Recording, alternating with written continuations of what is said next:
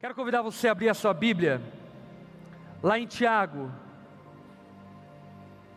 no capítulo 3, do verso 1 em diante. Tiago, capítulo 3, do verso 1 em diante.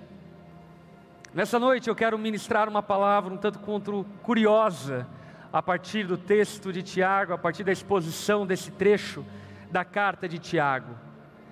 Tiago ele fala-nos acerca de algo muito prático, uma vez que é cristianismo na prática, não é? E parece-me que ele vai contra o senso e o espírito dos nossos dias.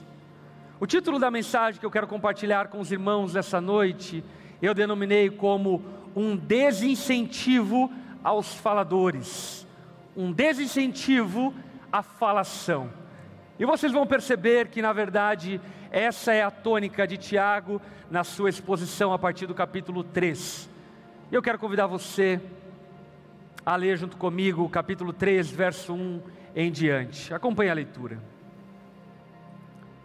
Meus irmãos, não sejam muitos de vocês mestres, pois nós os que ensinamos seremos julgados com maior rigor.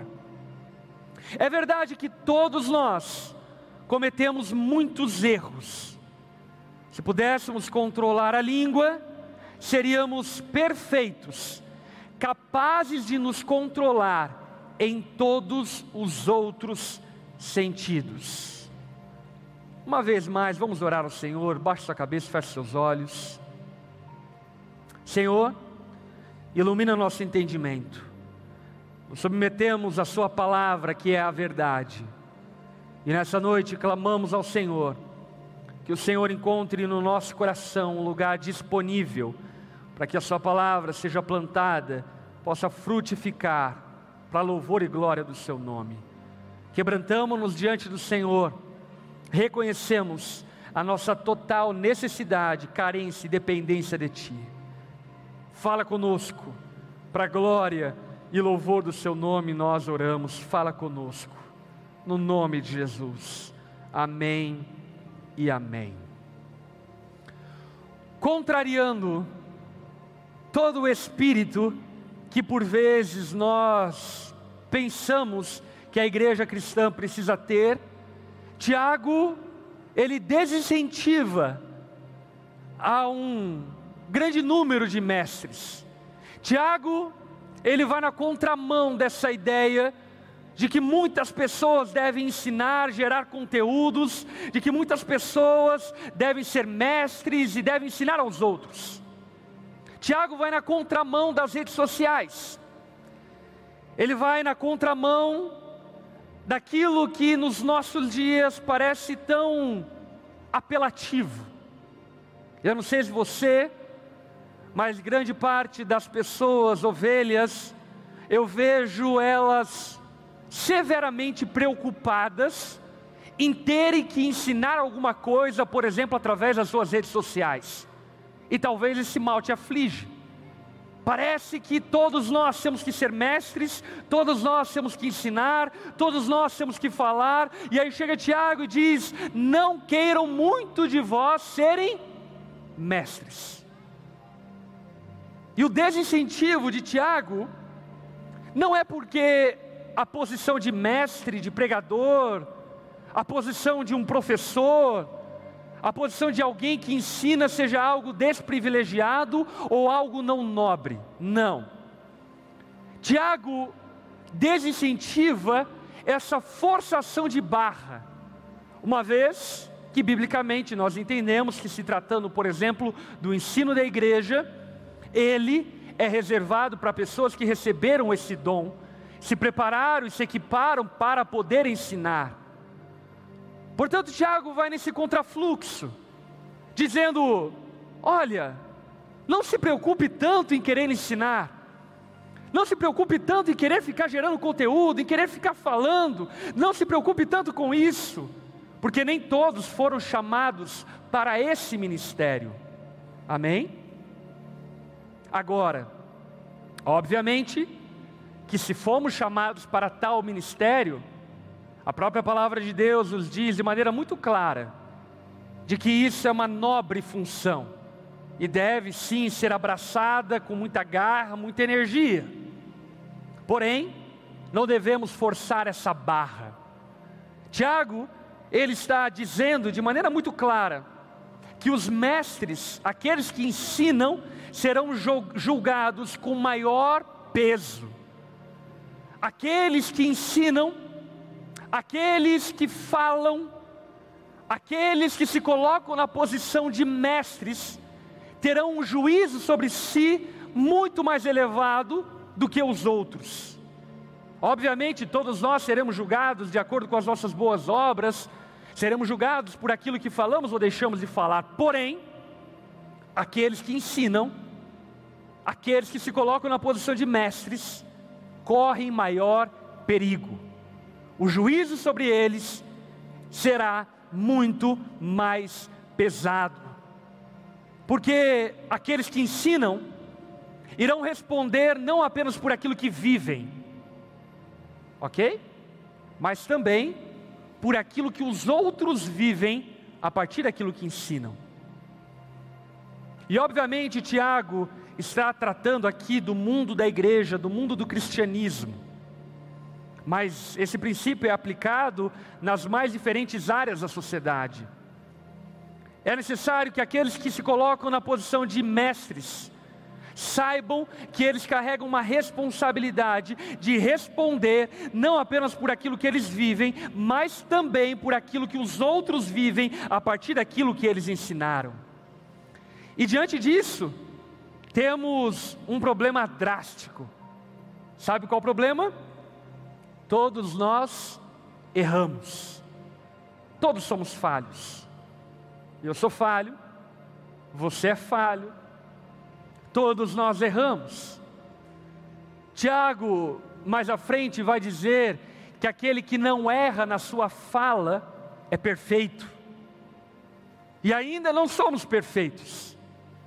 Portanto, vamos errar.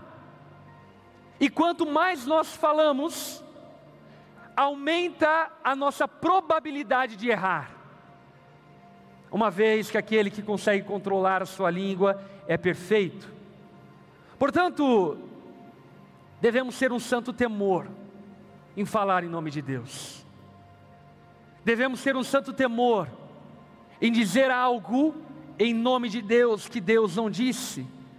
Devemos ter um santo temor em se colocar em uma posição de mestre sem ter conteúdo, sem ter profundidade, sem ter firmeza e verdade naquilo que está sendo proclamado. Parece que Tiago, ele está dando um banho de água fria, e muitas pessoas que talvez ingenuamente queiram se colocar nessa posição de falar em nome de Deus e da parte do Senhor. É necessário que aquele que ensina seja sempre banhado pela água da humildade é necessário que aquele que ensina sempre tenha um espinho na carne, como o apóstolo Paulo tinha, para que esse espinho leve-nos à humildade, ao quebrantamento, e não nos envaideçamos no ensinar, mas que preservemos sempre um espírito humilde ao ensinar e ao exercer o ministério de mestre para com os nossos irmãos. A partir disso, Tiago então vai tratar em três pontos que eu quero mencionar a vocês. Esses três pontos foram organizados pelo expositor Wisby, e ele trata isso de uma forma muito legal nessa organização e nos faz compreender o poder da língua e o quanto devemos nos preocupar com aquilo que falamos. A partir do verso 3, se você está com a sua Bíblia aberta, Tiago diz o seguinte: por exemplo, se colocamos um freio na boca do cavalo, podemos conduzi-lo para onde quisermos. Observem também que um pequeno leme faz um grande navio se voltar para onde o piloto deseja, mesmo com ventos fortes. Perceba, Tiago nessa pequena sessão de texto, ele está falando sobre o poder direcionador da língua. O poder que a língua tem para dar direção aos ouvintes. O poder que a língua tem para direcionar as pessoas tanto para o bem quanto para o mal. A língua, as nossas palavras, podem guiar as pessoas a viverem em santidade, a fazerem aquilo que é certo, a procurarem a justiça, mas ao mesmo tempo a nossa língua pode levá-las ao mal. E por esse motivo, temos que ser revestidos de santo temor por aquilo que falamos, porque aquilo que falamos pode direcionar as pessoas para o bem ou para o mal. Um exemplo histórico disso é o discurso de Martin Luther King, feito em Washington, o discurso I Have a Dream. Esse discurso de Martin Luther King, sem sombra de dúvida, foi a mola propulsora para o término da segregação racial, pelo menos oficial, na realidade norte-americana. Martin Luther King usou da sua capacidade de oratória, do seu dom de mestre, como pastor, como reverendo, e usando desse dom, ele direcionou toda uma nação para ser guiada à liberdade e à libertação do fardo e do peso imposto, imposto sobre os negros norte-americanos. Existe poder naquilo que falamos e ensinamos. Quer ver? Eu quero mostrar uma parte do discurso de Martin Luther King para você entender o poder para o bem daquilo que falamos. Pode soltar aí, produção. Every hamlet, from every state and every city, we will be able to speed up that day when all of God's black men and white men, Jews and Gentiles, Protestants and Catholics will be able to join hands and sing in the words of the old Negro spirit. Free at last, free at last. Thank God Almighty, we are free at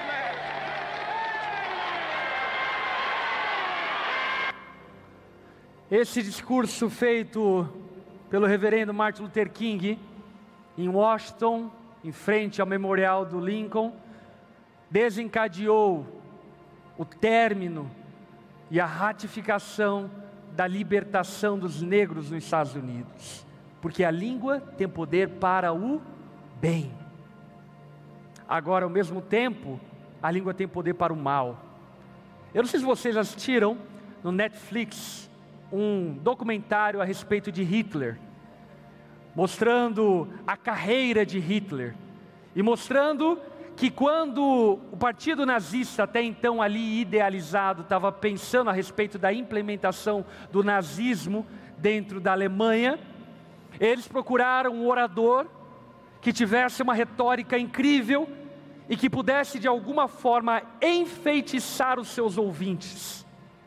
E esse foi Hitler um orador, alguém que ensinava, alguém que falava e arrastou toda uma nação ao engano, levando à morte de milhões de judeus, levando à morte de milhões de pessoas nas câmaras de gás e em toda forma de tortura nazista. Perceba, a língua ela é um pequeno órgão, mas ela move multidões. A língua é um pequeno órgão, mas ela pode ferir o seu filho para toda a vida. A língua é um pequeno órgão, mas ela pode destruir o teu casamento. A língua é um pequeno órgão, mas ela pode destruir uma igreja. A língua é um pequeno órgão, mas ela pode destruir amizades ao mesmo tempo que ela pode criar amizades, ao mesmo tempo que ela pode edificar igrejas, ao mesmo tempo que ela pode causar o bem à sociedade, ela pode simplesmente destruir toda uma sociedade, todo mundo ao seu redor, porque a língua ela dá direção. E a figura usada por Tiago é: a língua é como freio na boca de um cavalo. O cavalo é guiado por um freio que é posto na sua boca. E se você já cavalgou, você sabe que a partir do momento que você dá o comando, o cavalo que foi domesticado, ele então vai para a direção que você quer ir. Porém, se não temos o controle sobre a língua, somos como um cavalo indomável, que não serve para nada e não vai para nenhuma direção. Não guia a instrução daquele que controla o cavalo. É necessário que controlemos a nossa língua, assim como alguém que guia um cavalo deve o controlar a partir da sua língua. Tiago cita um outro exemplo.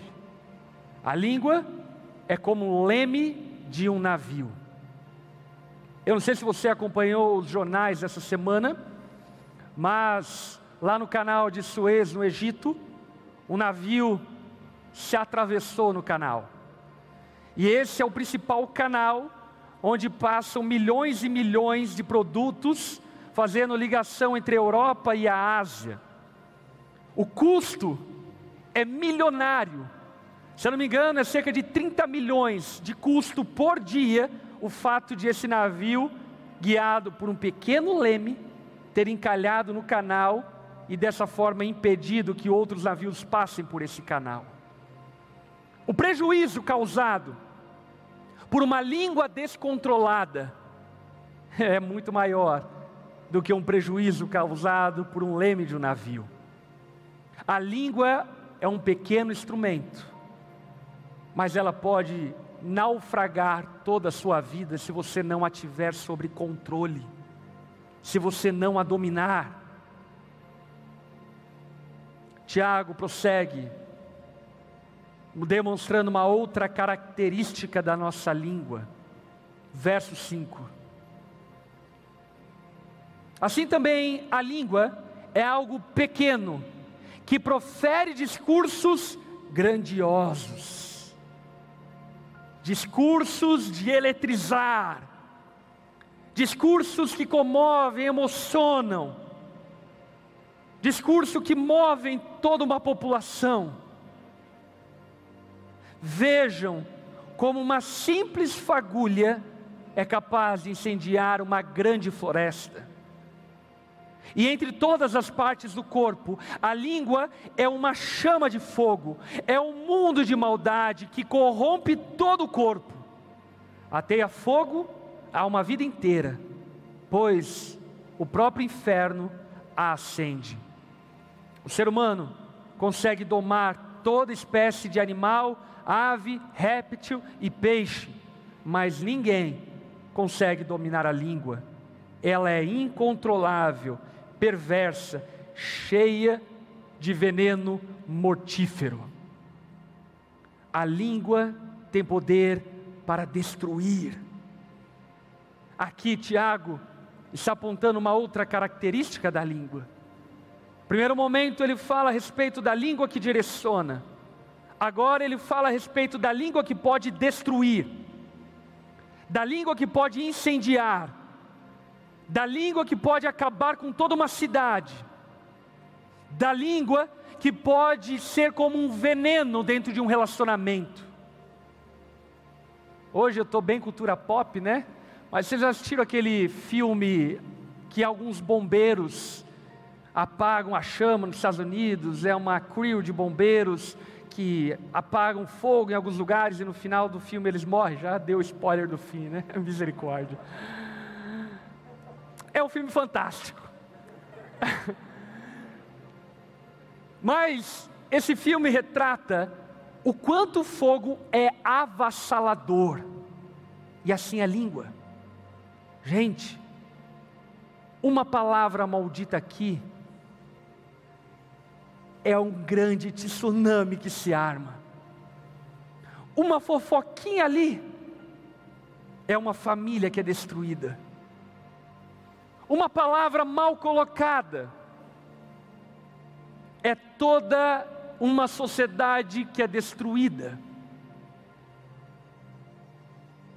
Eu estava estudando esse texto e em um dos comentários que eu estava estudando citou um episódio histórico que foi a revolução dos boxers, Essa revolução foi causada por causa que alguns jornalistas norte-americanos queriam fazer uma entrevista com um agente político. E esse agente político acabou que de alguma forma não foi à entrevista. Então esses jornalistas estavam num hotel pronto para entrevistar aquele homem, mas agora não tinha mais entrevista, e aí então eles decidiram: quer saber? Vamos beber. E aí eles começaram a beber. E beberam durante toda a madrugada. E aí, ao amanhecer, carente de uma manchete, eles então decidiram lançar uma manchete falsa, dizendo na manchete do jornal deles a seguinte enunciado: a China anuncia a derribada de suas multisseculares muralhas. E sabe o que isso acabou se tornando? A revolução dos boxers. Ali foi a cisão da China com o mundo ocidental. A China, naquele dia, passou a perseguir todos os estrangeiros dentro da China e os expulsar da sua nação, por causa do quê? Por causa de alguns jornalistas bêbados, que querendo de alguma forma vender manchete, criaram uma notícia falsa. A língua tem poder destrutivo. A língua pode destruir, ela é como fogo ela é como serpente, ela é como veneno de víbora. Palavras mal colocadas podem destruir tudo ao seu redor. O que é curioso é que a palavra de Deus mesmo fala que Deus nos deu domínio sobre os animais que se movem no chão, sobre os animais que voam no céu, que nadam na água. Deus nos deu domínio sobre todos os animais e assim o homem tem feito até aqui. O homem tem governado a terra e tem dominado totalmente os animais que se movem na terra, que rastejam pelo chão. Toda espécie de animal é dominado por homens. Vocês já viram aqueles encantadores da Índia encantando as serpentes? Você já viu aqueles homens que brincam com leões e encantam os leões? Tiago está dizendo, é interessante pensar que nós conseguimos dominar toda espécie de animal, mas o animal que está atrás das nossa, dos nossos dentes, nós não temos domínio algum. E ele é mais venenoso do que a serpente e ele queima e consome muito mais do que o fogo. Portanto, um alerta que Tiago está nos dizendo é que a língua tem poder para destruir, a língua é perigosa, a língua é indomável, a língua é incoerente. Olha que coisa curiosa. Tiago lança esse enigma dizendo: Meus irmãos, como vocês podem, com a sua boca, louvar a Deus aqui no culto, e saindo do culto com a mesma boca maldizer as criaturas de Deus?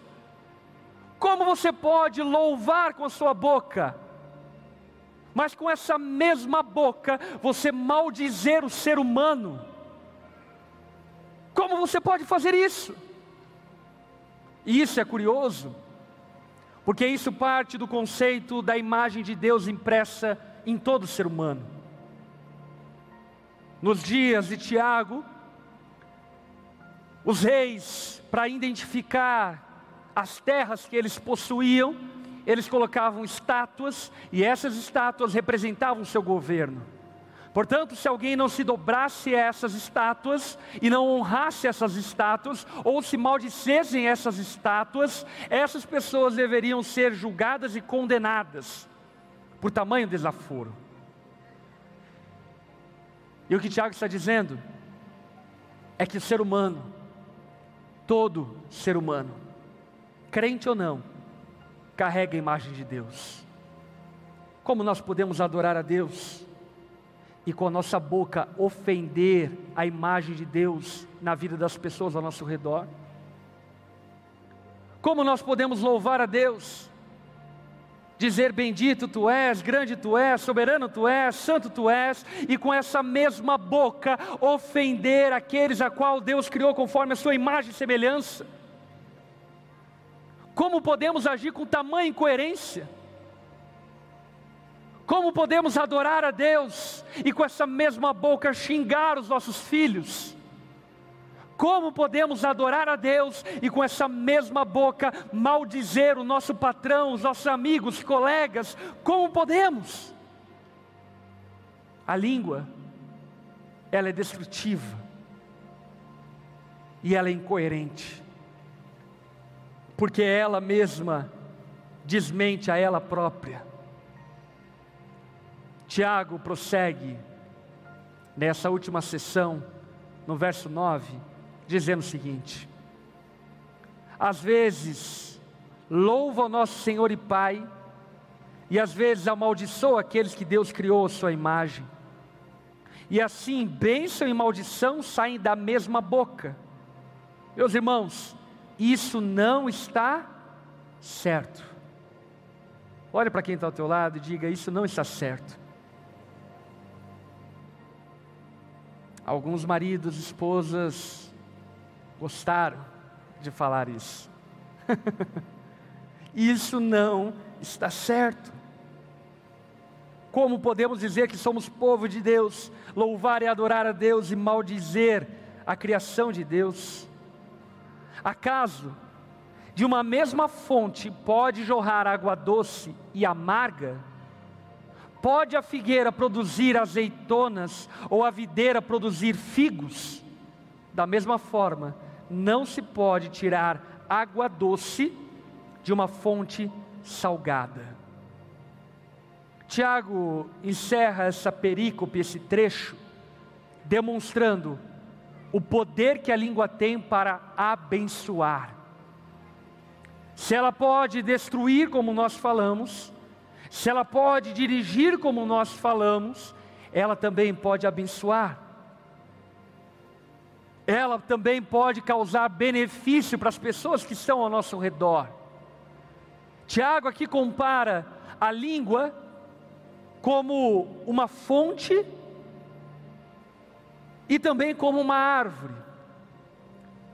Quando Tiago indaga, dizendo: Como pode jorrar água doce da água amarga? Provavelmente ele estava se referindo ao Vale do Jordão, que tinha um ribeiro no leste aonde esse vale brotava a água da rocha, ora era amarga, ora era doce. E Tiago estava dizendo: Olha, como você pode jorrar da mesma fonte água amarga e doce? Porque ele entendia e sabia que, por mais que aquela água saísse em algumas ocasiões amarga, em outra ocasião doce, a grande verdade é que a fonte das duas águas eram diferentes. O que Tiago está dizendo é que a solução para controlar o que falamos é a nossa fonte. A boca fala do que está cheio o coração. Se não tratarmos e trabalharmos a nossa fonte, somos incapazes de controlar a nossa língua. Se não tratarmos e não curarmos o nosso coração, somos incapazes de abençoar com a nossa boca, porque sempre haverá essa dubiedade. Tiago ainda fala que a nossa língua é como uma árvore, demonstrando todo o benefício que ela pode causar às pessoas à sua volta. Meu irmão, os seus amigos no trabalho podem se deliciar ao ouvir você falar. Os seus amigos da igreja podem ser amparados, providos quando você está perto, mas a grande pergunta que eu faço é: quando você está junto com outros irmãos, quando você está junto com as pessoas no seu trabalho, quando você está com a sua família, aquilo que você fala abençoa, edifica, traz esperança, traz ânimo, coragem, ou derruba, desanima, entristece, aquilo que sai da sua boca abençoa ou amaldiçoa. alimenta ou deixa as pessoas famintas, mata a sede ou as engana pensando que algo bom está saindo, mas na verdade é amargo que está saindo. Nós precisamos tratar as nossas raízes, tratar as nossas fontes, para que aquilo que sai da nossa boca possa ser palavras que edificam, palavras que abençoam, palavras que direcionam as pessoas para o bem, palavras que geram vida e não morte. Devemos tratar as fontes do nosso coração, para que não saia nenhuma palavra torpe da nossa boca. Jesus, no Evangelho de Mateus, capítulo 12, verso 34, diz o seguinte: raça de víboras, como poderiam homens maus como vocês dizer o que é correto? Pois a boca fala do que? Está cheio o coração. Perceba o que Tiago está dizendo. O que Tiago está dizendo é que uma evidência, além das boas ações que nós falamos semana passada, que uma evidência, além das boas obras que nós tratamos semana passada como confirmatória da nossa salvação, outra evidência de que nós de fato fomos salvos, é quando a nossa boca passa a abençoar as pessoas ao redor, é quando a nossa boca retém a fofoca, direciona as palavras e conversas para o bem, gerando vida às pessoas que estão ao seu redor. E sabe, meus irmãos, a língua é incontrolável. Se Deus não nos dar um novo coração, somos incapazes de controlar a nossa língua. Isso nos leva a uma conclusão imediata. Qual? Aqueles que nasceram de novo, aqueles que se entregaram a Jesus, precisam, junto com Tiago, exclamar: Isso não está certo. Não está certo ser um cristão e ficar fofocando. Não está certo ser um cristão e ficar caluniando. Não está certo ser um cristão e ficar xingando. Não está certo ser um cristão e com a sua boca gerar apenas destruição. Isso é incoerente. E diante disso, obviamente, se você já nasceu de novo, o lugar que você tem que chegar nessa noite é o lugar de arrependimento e dizer: Deus, me perdoa, porque você me deu um novo coração, mas mesmo tendo um novo coração, eu tenho permitido que a minha boca destrua, que a minha boca gere mal, que a minha boca direcione as pessoas para aquilo que é maligno. Para todo aquele que nasceu de novo, fica aqui aquilo que a filosofia chama das três peneiras ensinadas por Sócrates. As três peneiras da comunicação. Basicamente, essas peneiras são três perguntas para você gravar e aplicar na sua vida. Sócrates dizia, o pai da filosofia, que quando alguém chegasse para falar alguma coisa para ele, ele então fazia uma pergunta primeira que era: O que você está falando é verdade? É comprovado? É um fato? Você tem provas? Não, não tenho provas. Então eu nem quero ouvir. Não, eu acho que. E aí isso nos leva para uma segunda pergunta. Você já falou com a outra pessoa? Se você diz que é verdade, você já procurou ela para falar acerca daquilo? E isso nos leva então a uma terceira pergunta: o que você está falando a mim vai ajudar a outra pessoa? Se não, o que você acabou de fazer foi fofoca. E usou a sua língua para destruir, não para abençoar, não para edificar, não para gerar benefícios ao mundo ao seu redor. E como cristãos, meus irmãos, se tem algo que precisamos fazer para evidenciar a nossa fé, é nos apropriarmos dessa graça de podermos controlar a nossa língua. Amém? Segunda aplicação clara diante de tudo que falamos, é que para podermos controlar a nossa língua, antes precisamos mudar o nosso coração, e isso é um milagre, nós não podemos fazer sozinhos. Portanto, precisamos do poder de Deus mudando e transformando o nosso coração, para que depois possamos controlar a nossa língua. Diante disso, eu queria convidar a igreja a baixar sua cabeça e fechar seus olhos.